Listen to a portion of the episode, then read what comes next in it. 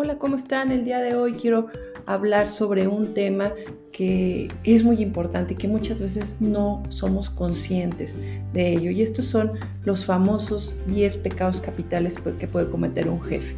Y partiendo que uno de los factores más nocivos para el clima organizacional en una empresa es tener malos jefes ya que esto que provocan que enturbian el ambiente alimentándolo de canales de comunicación muy estrechos o a veces escasos o prácticamente nulos en cuestión de motivación en los empleados y se enfocan solo en la producción del negocio.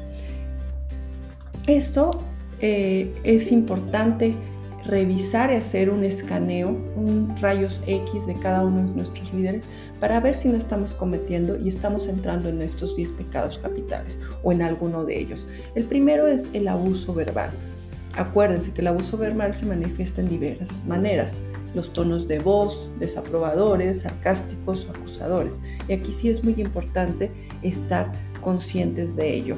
El segundo es no cumplir lo que prometes, ya que existen ejecutivos que muchas veces tienen un afán casi desesperado en buscar a costa de convencer a un empleado que haga algo en particular y les damos falsas esperanzas. Aquí sí es muy importante el no buscar que cumplan el que cumplan y que lo que le prometes no lo hagan. Hay que hacerlo. El tercer pecado es descartar tu, descargar en este caso tu ira en vez de intentarla corregir. Muchas veces las presiones que recaen en ti a veces son grandes y bueno, lo traduces en el maltrato a tus equipos de trabajo. Entonces sí hay que buscar este manejo, ese manejo de inteligencia emocional. El cuarto es nunca felicitar el buen desempeño. Acuérdense que de parte de como líderes tenemos que reconocer y felicitar los logros de nuestro equipo de trabajo y hay que hacerlos públicos. El quinto es ser incongruente.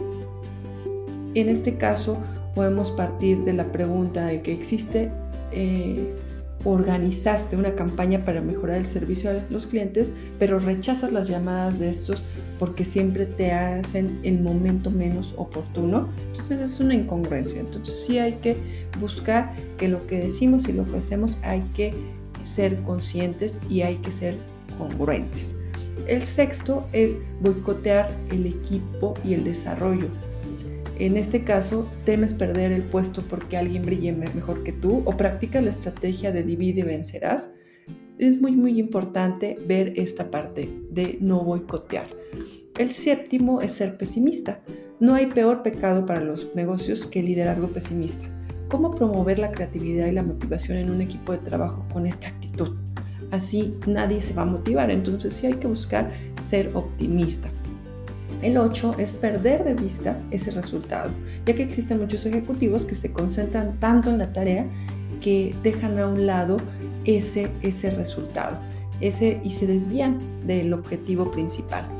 El 9, en este caso, es hablar de no conocer las motivaciones de tus equipos de trabajo, es decir, no conocemos, hacernos oídos sordos. Y recuerden que el motivar a nuestros equipos de trabajo damos combustible para que seamos mejores. Y finalmente el décimo es ser demasiados blandos. Un líder tiene la obligación de proyectar fuerza y exigir siempre resultados.